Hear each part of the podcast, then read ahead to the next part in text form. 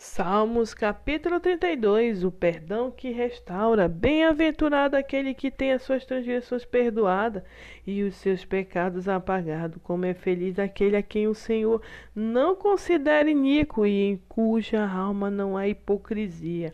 Enquanto mantive os meus pecados inconfessos, meus ossos se desfinhavam e minha alma se agitava em agonia.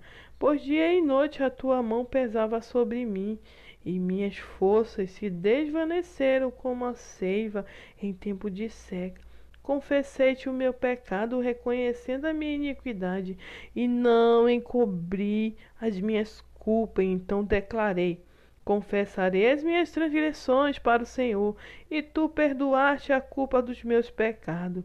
Dessa maneira, todos os que têm fé orem a ti, enquanto pode ser encontrado. Quando as muitas águas se levantarem, elas não os alcançarão. Tu és o meu abrigo seguro. Tu me livras das aflições e com cântico de salvação me envolve. Diz o Senhor: Instruíste-ei e te guiarei no caminho a seguir. Os meus olhos estarão sobre ti para aconselhar-te.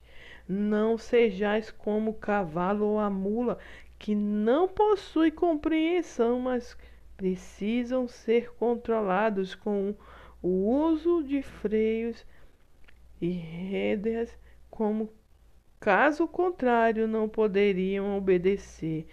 Muitos são os sofrimentos do ímpio, mas a bondade do Senhor protegerá quem nele confia.